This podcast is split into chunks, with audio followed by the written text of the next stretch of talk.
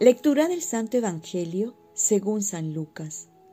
En aquel tiempo entró Jesús en el templo y se puso a echar a los vendedores diciéndoles, Escrito está, mi casa es casa de oración, pero ustedes la han convertido en una cueva de bandidos.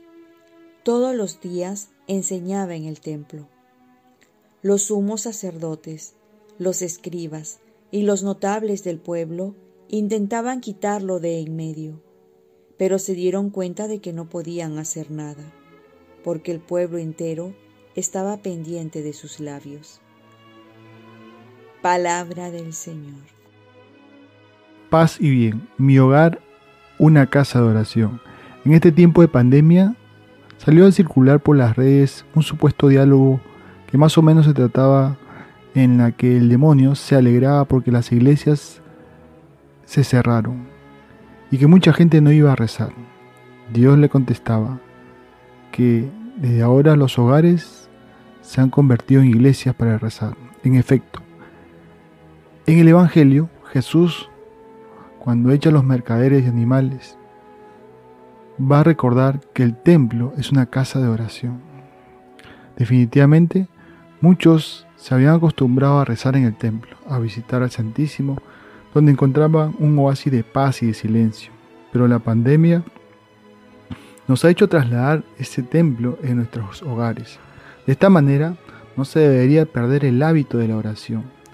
Hacer de nuestra casa un templo ha sido una bendición para muchos. Como dice la palabra, Dios todo lo permite para el bien de los que lo aman.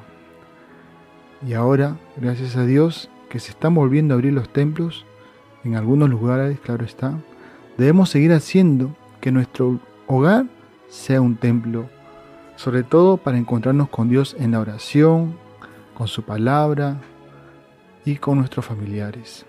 Muchas veces hemos caído en la tentación de ser cristianos solo de parroquia, solo de domingo. Es decir, vivimos nuestra fe solo cuando vamos al templo y no cuando vivimos en nuestros hogares. El Espíritu Santo ha hecho que la presencia de Dios también esté en los hogares. Entonces debemos de adquirir una disciplina para ser fieles también ahí, en la oración, en la lectura espiritual, en la misa virtual. De esta manera podemos vivir nuestra fe en todo lugar y expandirla en nuestro hogar. Hace poco, un matrimonio me compartía que como en su hogar había hecho una pequeña procesión con sus hijos con diferentes altares en diferentes lugares. Y compartían que fue muy edificante y motivador para todos. Lo que quiero decir es que nuestro hogar también puede y debería ser un lugar de oración. Oremos.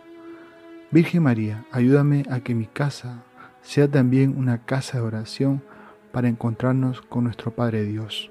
Ofrezcamos nuestro día. Dios Padre nuestro yo te ofrezco toda mi jornada, mis oraciones, mis pensamientos, afectos, deseos, palabras, obras, alegrías y sufrimientos, en unión con el corazón de tu Hijo Jesucristo, que siga ofreciéndose a ti en la Eucaristía para la salvación del mundo. Que el Espíritu Santo que guió a Jesús sea mi guía y mi fuerza en este día, para ser testigo de tu amor. Con María, la Madre del Señor y de la Iglesia, te pido por las intenciones del Papa y para que sea de mí tu voluntad. Y quiero agradecer a Dios porque hoy estoy cumpliendo un año más como sacerdote, inmerecido regalo de su infinita misericordia que Dios me ha concedido. Por ello, le pido muchas oraciones por mí, también por los sacerdotes. Que Dios te bendiga en nombre del Padre, el Hijo y el Espíritu Santo. Cuenta con mis oraciones y yo cuento con las tuyas y que tengas un santo día.